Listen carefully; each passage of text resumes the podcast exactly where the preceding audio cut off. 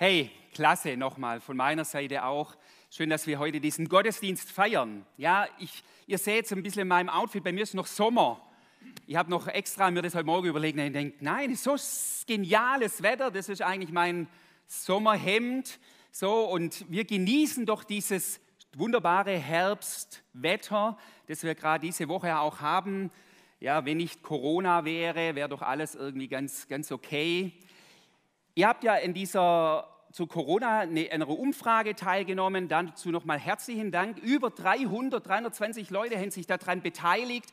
Das Thema, wie ging es euch damit? Wie ordnet ihr das geistlich ein? Wir werden das diese Woche auswerten, werden das dann zeitnah auch die, die, die Hauptspuren in dieser Umfrage auch kommunizieren, auch nochmal wir als Älteste unsere Sichtweise da mit reinzubringen. Genau, über einem steht immer alles. Und das ist unser Glaube, das ist unsere Gewissheit. Und deshalb brauchen wir uns nicht ähm, gefangen nehmen lassen von Ängsten, sondern wir wissen, hier ist ein Gott, der hier regiert, der, der uns durchbringt und der gute Absichten auch mit unserem Leben und auch mit unserer Gemeinde und auch letztendlich will er diese Welt auch vollenden. Aber später an einer anderen Stelle da mehr. Wir gehen heute weiter diesem Thema David, wo es um das Thema auch Reife auch geht, das Herz von David. Wir hatten jetzt schon ähm, fünf Predigten, heute eben jetzt Teil sechs. Und ich finde es einfach genial. Das macht Spaß, da mal in so einer Lebensgeschichte dran zu sein. Vielleicht noch dieses. Ihr habt ja diese in den letzten vier Wochen auch zum Thema Reife von Thomas Harry immer wieder so 15 Minuten Impulse bekommen. Ich hoffe, ihr habt mal Zeit gefunden, mal da reinzuhören, dem nachzuspüren. Und in dem ganzen Thema Reife geht es ja nicht um Selbstoptimierung, sondern es geht darum, dass wir mehr und mehr in das hineinwachsen, was Gott ein Potenzial in uns hineingelegt hat.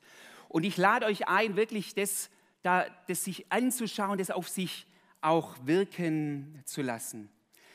Ich habe hier eine Leiter aufgestellt, oder Dirk hat sie mir hier aufgestellt, weil das eines deutlich wird an diesem Leben von David. Mir hilft das immer so ein bisschen an Bilder.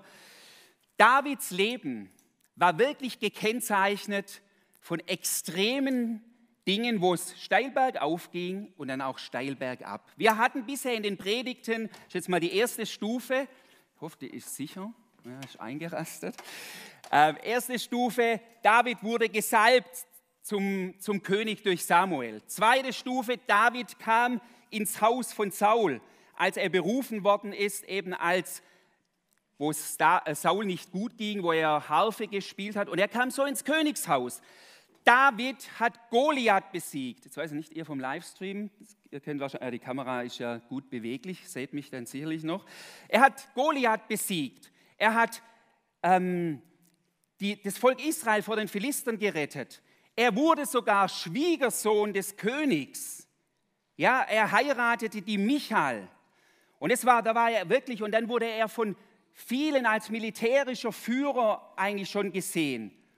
Und dann plötzlich vor dieser, wenn man sagt, die letzte Stufe wäre, was war eigentlich seine Kernberufung? Ein bisschen Turnen, gell, bei, bei Predigt. Ähm, aber ich glaube, manchmal nehmen wir Bilder besser mit. Mir geht es manchmal so, dass ich mich dann mal erinnere und sage, ah, das war doch, da ist der Günther da auf der Leiter gestanden oder wie auch immer. Wie auch immer. Aber die höchste Stufe wäre gewesen, dass er tatsächlich, das war ja seine Berufung, König über Israel zu werden. Aber diese erreicht er nicht, sondern da geht es mal jetzt zuerst mal auf der anderen Seite runter, wo er plötzlich den Hass von Saul erlebt, wo er fast mit dem Speer durchbohrt worden ist. Eine positive Stufe habe ich noch vergessen, seine tiefe Freundschaft zu Jonathan. Dann geht es weiter runter. Dann wird er verjagt aus dem Königshaus oder besser gesagt, er muss flüchten, weil er sich nicht mehr, weil er nicht mehr sicher ist. Er hat kein festes Zuhause mehr. Er muss irgendwo umherstreifen in der Wüste. Das, und dann die Predigt von Paul letzten Sonntag, wo er sich mitverantwortlich fühlt, dass 85 Priester ähm, letztendlich ermordet worden sind von Saul, weil sie ihm eigentlich geholfen haben. Und David erlebt beides, Auf- und Abstieg. Und was ist aber wichtig in dieser ganzen Serie? Und das ist das Schöne in der, in der Bibel, beides, beide Stufen, auf den Stufen des Erfolgs genauso wie auf den Abstiegsstufen sind für Gott Gelegenheiten, an Davids Herz etwas zu formen. Beides.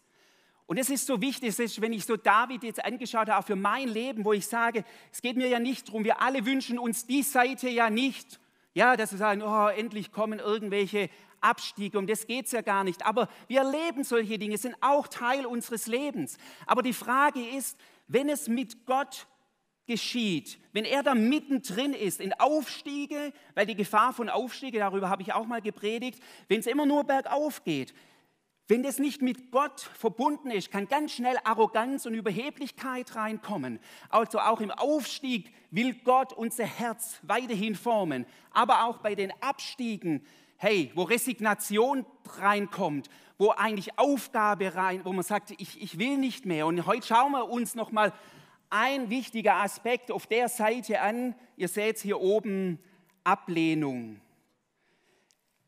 Wir haben letzte Woche hat Paul auf geniale Weise diese Geschichte von den Priestern von Nob erzählt, wo David eben geflohen ist und er kam in dieses Heiligtum nach Nob und er war auf der Flucht vor Saul und er war, es war, wie Paul das auch dargestellt hat, genial, wo, wo David gehetzt hungrig, unbewaffnet. Und da kam er nach Nob und sagt, bitte helft mir. Und dann sagt der Priester, okay, was ich habe, sind die Schaubrote, die geheiligte Brote und ich habe das Schwert von Goliath, das gebe ich dir. Und David zieht mit dem wieder weg, ein Stück weit wieder neu bewaffnet, neu gestärkt. Und Paul ging auf diese drei Punkte ein, die ihr hier auch seht. Und es ist immer wieder das rote, der rote Faden. David hat eigentlich die Priester von Nob angelogen. Und trotzdem, und das ist schon wieder dieser, dieser Punkt bei David, David macht Fehler, aber er, er bleibt an seinem Gott dran. Auch im Alten Bund und im Alten Testament erlebt, ist Gnade ein wichtiger Aspekt. Und dann aber auch dieses Bild, das fand ich auch so krass, stärke dich und bewaffne dich in der Gegenwart Gottes. Das war Heiligtum steht für Gegenwart Gottes und David stärkt sich mit Brot, Paul hat dann gesagt, Jesus, das Brot des Lebens, das Schwert, die Bibel macht deutlich, Schwert ist was? Das Wort Gottes auch. Bewaffne dich und stärke dich, wenn du auf der Flucht bist oder wenn es herausfordernd ist. Und dann am Schluss war noch diese Frage nach der Verantwortung, wo David im Grunde genommen einer von der Priesterschaft hat überlebt und David hat Verantwortung übernehmen und hat diesen in sein Team, in seine Mannschaft reingeholt. Und dann ging es um dieses Thema von diesem Spannungsfeld zwischen alles wegschieben und Überverantwortlichkeit ist ein extra Thema. Ja, wo David eigentlich sich für, den Tod der 85 Priester verantwortlich fühlt, aber im Grunde genommen, er war es ja nicht, es war Saul, der, der die Priester ermordet hat. Und trotzdem, weil David dort war, ist es ja auch geschehen und er fühlt sich ein Stück weit verantwortlich. Und er war dieses Thema das hat was mit Reife zu tun. Ihr Lieben, es geht um Reife. Reife heißt zu erkennen, für was muss ich auch stehen und Verantwortung übernehmen und wo darf ich auch getrost, und das zu unterscheiden, das hat was mit Weisheit zu tun, wo ich sage, ich bin nicht für alles verantwortlich. Es gibt viele fromme, ich manchmal, eigene Nase auch, über Verantwortlichkeit. Und dann zu sagen, nein, für den Part bin ich nicht verantwortlich, aber für einen anderen Part, da muss ich stehen und wenn Dinge auch nicht so gut gelaufen sind. Versteht ihr, was ich meine? Das hat was mit Reife zu tun. Und heute nehme ich euch jetzt in zwei Stories mit hinein, eben das Thema, zwei Geschichten, wo es um das Thema Ablehnung geht. Dirk hat es am Anfang schon gesagt. Wir alle haben schon mal Ablehnung erfahren. Ja, ich habe zuerst gedacht, frage ich mal, wer von euch hat schon mal Erfahrung mit Ablehnung gemacht? Das wäre eine, nur eine rein Rhetorik. Wir alle haben auf ganz unterschiedliche Weise. Manche sitzen hier die haben das auf harte Weise hier erlebt oder hören zu. Da kommt, wenn ich jetzt das Wort Ablehnung und ich sage mal in Klammer vielleicht, was ist die Steigerung von Ablehnung? Das ist Demütigung. Da sitzen manche hier und schauen manche zu, die haben, da steigt, da kommt gleich was hoch. Ja, da ist schon immer noch ein Schmerz vielleicht da. Vielleicht hast du es in einem Job erlebt, wo du abgelehnt worden bist, wo andere vorgezogen worden sind, wo du dir den Hintern aufgerissen hast für deine Firma und da wurdest nicht beachtet, Ablehnung. Das kann im Privaten sein, wo du Ablehnung erfahren hast, wo dich jemand hat fallen lassen. Das kann im Sport sein, ja, Ablehnung, sagt, die braucht man nicht in unserem Team, du bist zu schlecht. Vielleicht auch in der Gemeinde, vielleicht auch hier. Vielleicht war auch dieser Ort, obwohl es nicht sein sollte, wir haben immer von Annahme geredet, aber vielleicht war auch dieser Ort etwas, wo du vielleicht Ablehnung auch erfahren hast. Und wisst ihr, das sind nicht immer die ganz großen Dinge.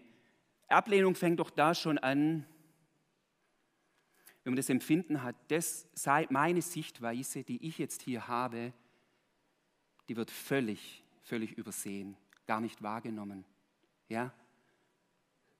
Das hat mir auch schon mal jemand gesagt, gesagt, Günther, ich fühle mich jetzt hier gar nicht ähm, gehört. Ja, du fährst da jetzt einfach über mich drüber. Und es stimmt. Jemand nicht ernst nehmen, reinnehmen, auch das sind Formen von Ablehnung. David erfuhr in seinem Leben immer und immer wieder Ablehnung. Saul, von Saul hat er das erlebt und das ist interessant und da kommen wir später mal noch dazu in der Predigtreihe, von, sogar von seinem eigenen Sohn Absalom. Wisst ihr, wer seine stärksten Förderer war? Das hat Paul schon auch gesagt. Hat. Seine stärksten Förderer waren Jonathan und Samuel, der Mentor, der Richter. Seine stärksten oh, die an seinem äußerlich, aber auch innerlich, in seinem Herz oder sein Herz fast manchmal zerrissen haben, das waren sein Schwiegervater, boah, sein Schwiegervater und sein eigener Sohn Absalom. Über den werden wir an einer anderen Stelle nochmal genauer reden. Aber ich nehme euch jetzt damit hinein in diese zwei Geschichten. Interessant, ganz kurz, und das ist auch wichtig, wenn man mal die Geschichte durchliest. David war ja nicht allein. Paul hat es ja letztes Mal toll gezeigt mit den, mit den Fluchtwege, wo, wo David überall unterwegs war, da hin und her und vor Saul abgehauen ist. David war nicht allein. Er hat 400 Männer um sich geschart. Später waren es sogar 600. Und jetzt lest, hört mal genau zu, was für eine, für eine Truppe das war. Und David heißt es dann, er war deren Anführer. Wenn du das mal liest, willst du Anführer von so einer Truppe sein? Und es versammelte sich um ihn, um David, lauter Bedrängte und solche, die verschuldet waren und andere mit bitterer Seele. Und er wurde ihr Anführer und es waren bei ihm etwa 400 Mann. Was für eine krasse Truppe ist um David. Was kreiert es für eine Atmosphäre in diesem Lager Davids, wenn 400 oder später 600 Männer, heißt es hier, um dich herum sind? Was haben die erlebt? die totalen Schattenseiten des Lebens. Sie waren Bedrängte, wie auch immer unter Druck geratene, sie waren Verschuldete, keine Ahnung, selber verschuldet oder in der damaligen Zeit wurde man manchmal zwangsenteignet äh, und so weiter. Und sie hatten, und das war eigentlich das, das Interessante, die Aussage, das waren Männer mit einer bitteren Seele, Verbitterte. Könnt ihr euch vorstellen, dass die nicht im Kreis gesessen haben und Mensch, ärgere dich nicht gespielt haben in der Runde. Hey, da ging es roh her. Das war ein roher Haufen, den David um sich gelagert hat. Männer, die alle eines gemeinsam haben, ein Stück weit Ablehnung erfahren haben, kein Zuhause haben, nicht mehr wissen, wie es letztendlich weitergeht. Das ist eine krasse Atmosphäre hier gewesen. Und es ist interessant, dass diese Männer zu David kommen Warum kommen sie zu David? Weil ich glaube, von diesem David ging etwas aus. Obwohl er selber in tiefster Not war, selber von Tod bedroht war, war er gleichzeitig jemand, wo die Leute irgendwie angedockt haben. Natürlich, David war bekannt in Israel. Man wusste ja von, das ist der, der Goliath besiegt hat. Und die Leute, die 400, wussten nicht, wohin. Und dann haben sie sich um David gekümmert. Und da ist mir eingefallen, Jesus, was für Typen hast du um dich gesammelt? Oh, uns auch alle. Ja. Aber auch seine Jünger, seine zwölf Jünger, die Jesus um sich gesammelt hat. Hey, das waren auch nicht alles die, die die Sonnenseiten des Lebens erlebt haben. Und Jesus kümmert sich um sie. Und David, Jesus wird auch Davids Sohn genannt, David macht eigentlich hier dasselbe. Wohl zutiefst in eigener Not hat er einen Blick für die Männer und gibt ihnen anscheinend ein Stück weit Halt und Hoffnung. Auch das ist für mich Ausdruck von Reife. Und jetzt gehen wir da rein in diese Geschichte. Sie wird in 1 Samuel 23 beschrieben. Und ihr seht es hier auf dieser Karte. Die erste Geschichte, die ich euch da kurz reinnehmen möchte, spielt in Keila. Als David, David ist dort in der Gegend von Keila und die Stadt Keila wird von den Philistern bedroht, geplündert. Und David hört davon und er fragt Gott, Gott, soll ich den Bewohnern von Keila helfen? Und Gottes Antwort war, yes. David, helft denen. David sagte seinen Männern und diese verbitterte, oh, entmutigte Truppe um ihn herum sagt zu ihm, zu David, siehe, wir fürchten uns schon hier in Juda und wie sollen wir jetzt nach Keila gehen, gegen die Schlachtreihen der Philister ziehen? Also die haben keinen Bock dazu. Die Truppe hat keine Lust. David wieder ein bisschen verunsichert durch diese Aussage, geht nochmal ins Gebet, fragt nochmal seinen Herrn. Gott sagt ihm nochmal, geh hin nach Keila. Leute, sehen wir hier auch etwas von David. Wir, uns geht doch darum, Davids Herz, Davids, ihn in seiner Gesamtheit zu erfassen. Und das begeistert mich an David, David an dieser Stelle, und in der nächsten Geschichte sehen wir, da macht das eben nicht und welche fatale Folgen das hat. David an dieser Geschichte geht er zu seinem Gott. Er sucht die Antworten Gottes.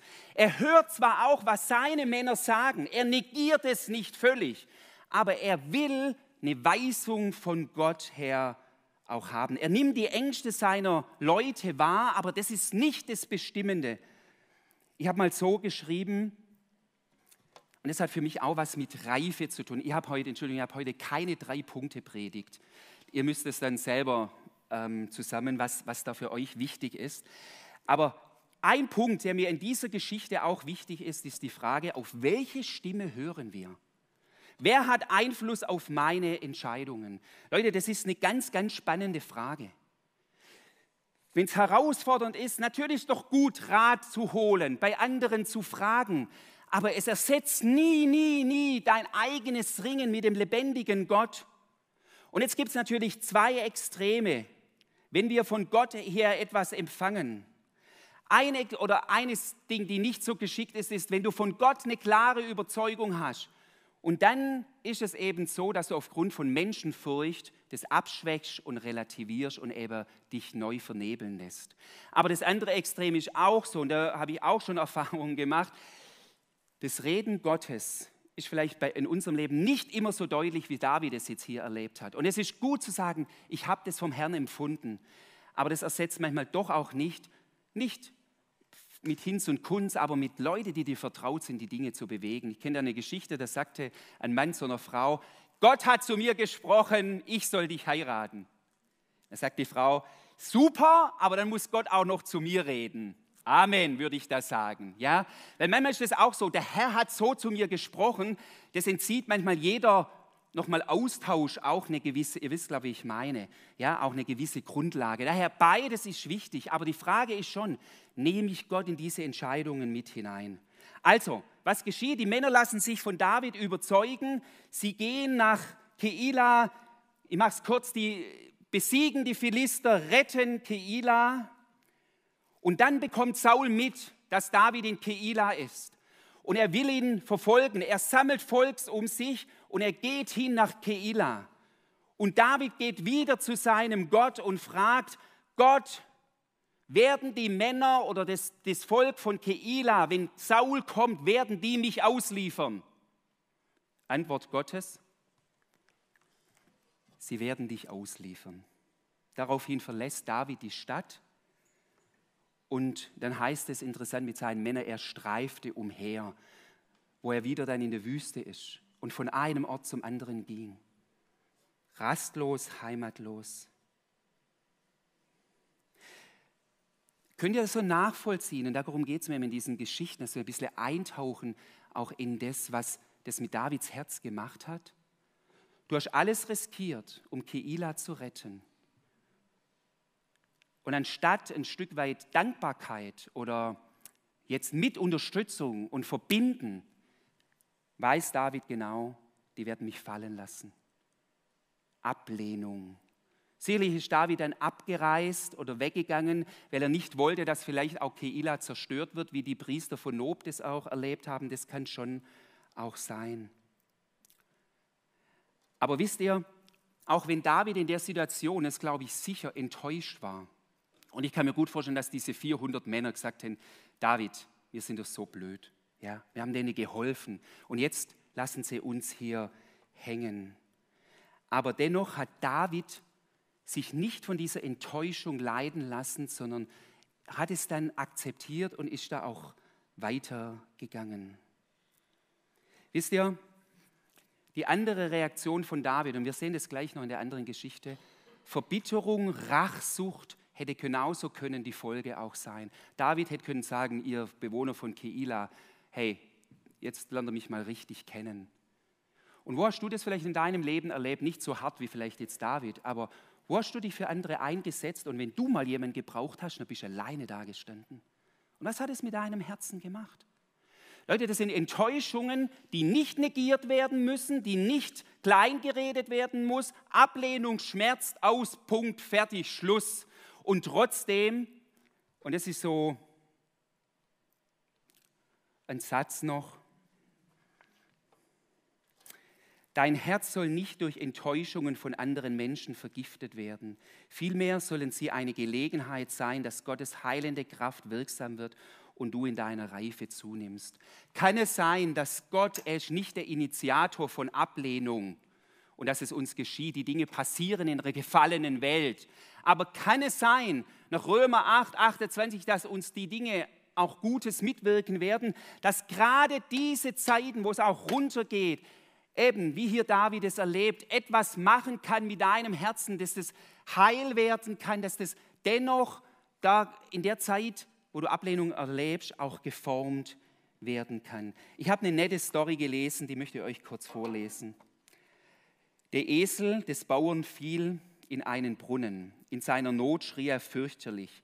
Sein Besitzer überlegte, was denn nun zu tun wäre. Er entschied, das Tier ist zu alt, der Brunnen muss sowieso zugeschüttet werden, der Esel ist der Mühe nicht wert, um aus dem Brunnen gerettet zu werden. Es wurden Helfer organisiert und alle begannen mit ihren Schaufeln Erde in den Brunnen einzufüllen. Der Esel erkannte sofort, was Sache war und fing noch mehr an, schrecklich zu schreien. Aber plötzlich wurde er still, obwohl weitere Ladungen von Erde folgten. Der Bauer schaute in den Brunnen und war verblüfft über das, was er sah.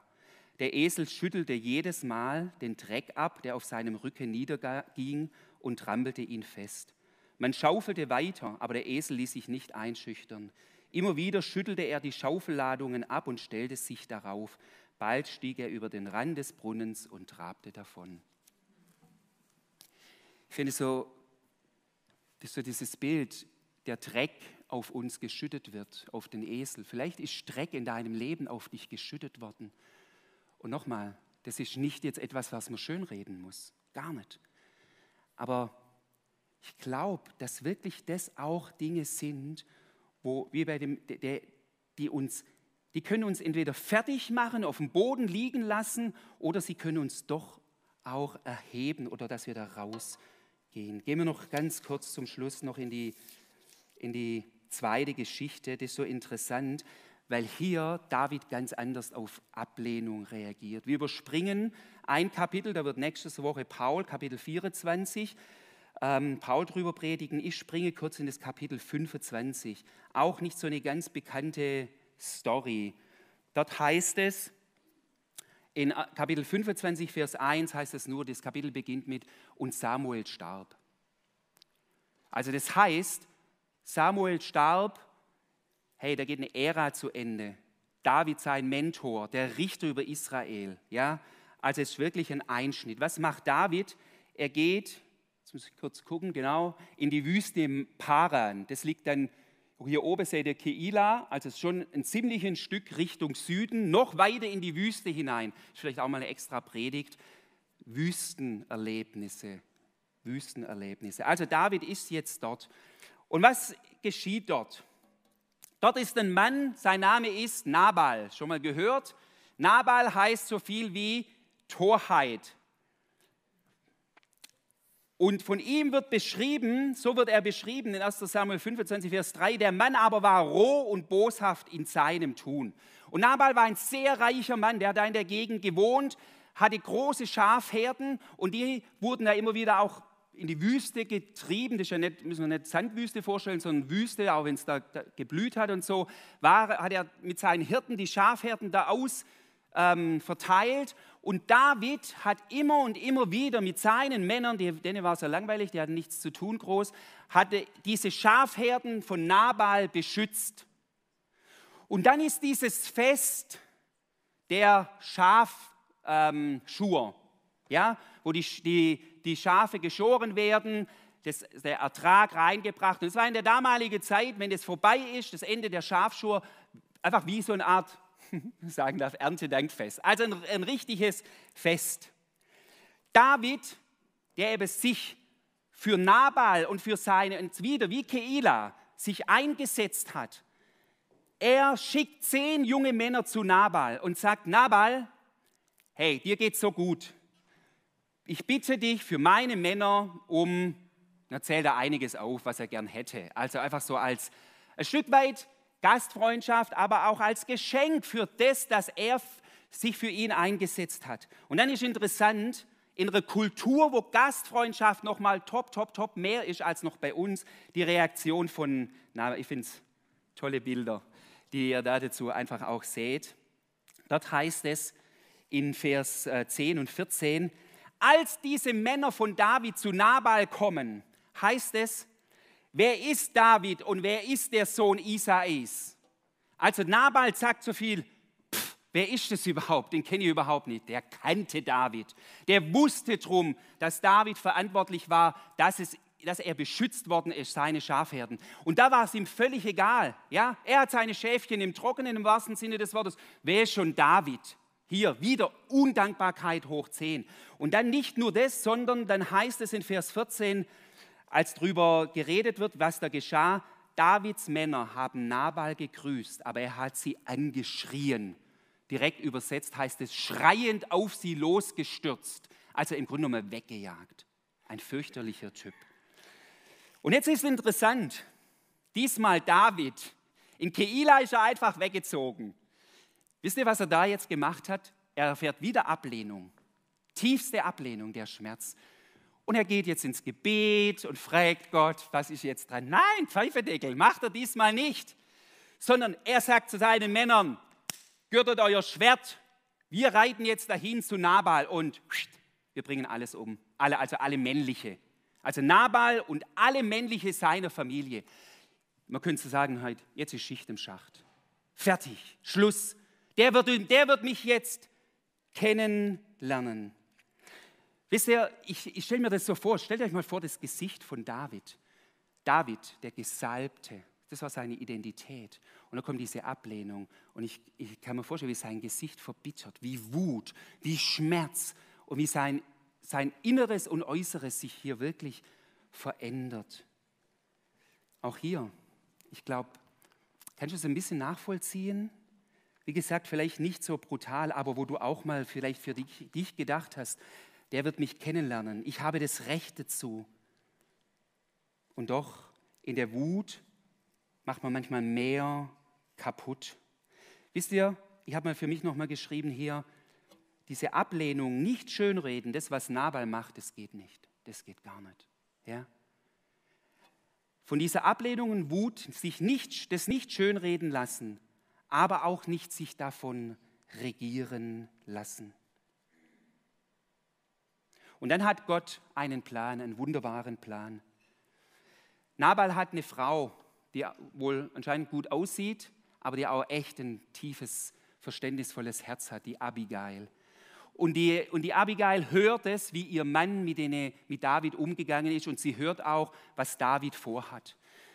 Die Abigail organisiert ein riesen Lunchpaket für diese 400 Leute, reitet mit diesem, wo sie wohnt, diese paar Kilometer in die Wüste hinein, trifft David. Hier kommt der verbitterte David voller Hass und hier kommt Abigail und dann heißt es, ihr müsst es mal nachlesen, geht sie auf die Knie und sagt dann Folgendes zu David.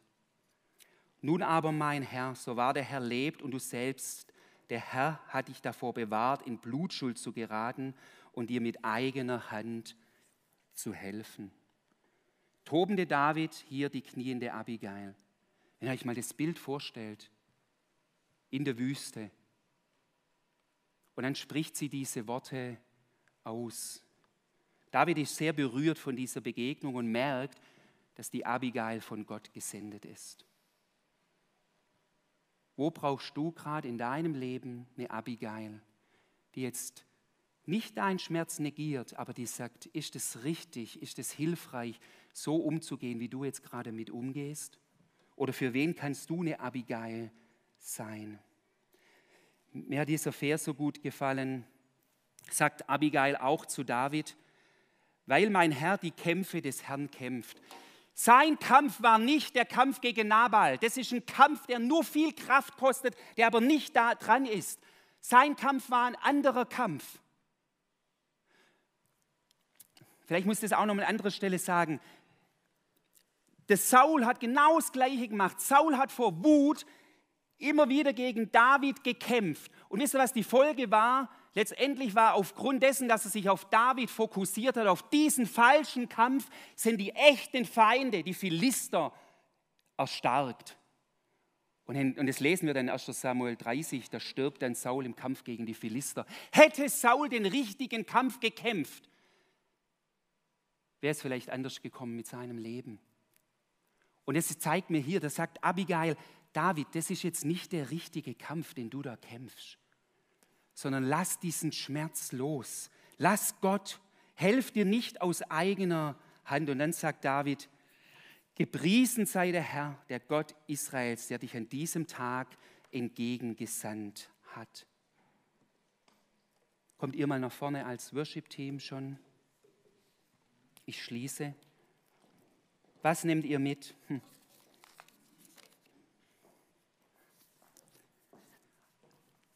Ablehnung, Demütigung ist nicht okay.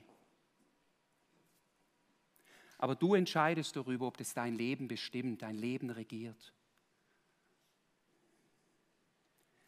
Lassen wir uns nicht hinreißen im Sinne von Heimzahlen zu leben, sondern lasst uns mit der Hilfe Gottes, und ich weiß, es ist manchmal so ein schöner Spruch, der schnell dahergesagt ist, und doch ist er wahr, das Böse mit Gutem überwinden. Paulus greift es mal auf in Römer 12, Vers 19 und sagt, Recht euch nicht selbst, Geliebte, sondern gebt Raum den Zorn Gottes. Das heißt so viel, überlasst es Gott. Kämpf, kämpf dich nicht dein ganzes Leben. Vielleicht sitzen hier manche, du hast Ablehnung vor 10, 20 Jahren erlebt, wo auch immer in deiner Kindheit, und du kämpfst da eigentlich immer noch Kämpfe, die du gar nicht kämpfen solltest. Auch in diesen Situationen hat David den lebendigen Gott erlebt. Er war mittendrin und hat sein Herz geformt. Spielst du ein bisschen, Edmund? Ich möchte noch mit uns gleich beten.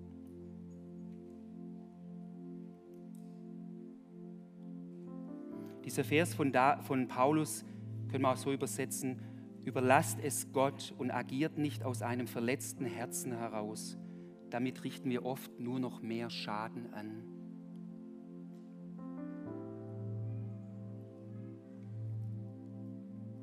Hm.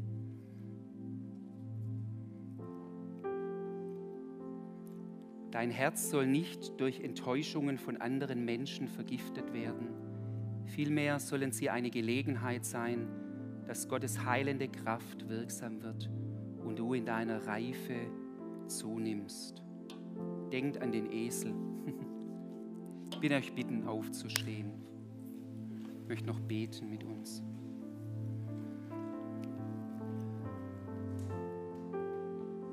Für den, den es noch interessiert, wie die Geschichte ausgeht, kurz nach dem Ereignis stirbt Nabal und die Abigail wird Frau, Ehefrau Davids. Herr unser Gott, so wie Dirk am Anfang gesagt hat, bei dir ist keine Ablehnung, bei dir ist zutiefst alle Annahme. Aber das erfahren wir nicht zu jeder Zeit, in jedem Ort hier in dieser Welt. Und manchmal leben wir selber auch nicht für andere. Ich bete, Herr, wenn uns jetzt Situationen vor Augen stehen, die, die das ausdrücken, die, die uns wieder neu bewusst werden, wo wir Ablehnung erlebt haben, Herr. Ich bete, dass wir die Gnade erleben, Herr, und dass es nichts Kompliziertes ist, aber dass wir es in dein heilsames Licht bringen können.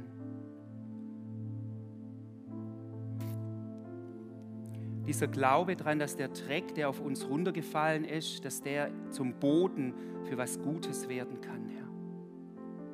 Und dass es für dich Gelegenheiten sind, Herr. Gelegenheiten, auch unsere Herzen zu formen. Jesus, du hast eigentlich, es fällt mir gerade ein, die tiefste Form von Ablehnung erlebt, als du am Kreuz, ans Kreuz angenagelt worden bist, als du bespuckt worden bist, als du verhöhnt worden bist, als dir eine Dornenkrone auf den Kopf gedrückt worden sind, dass das Blut nur runtergelaufen ist.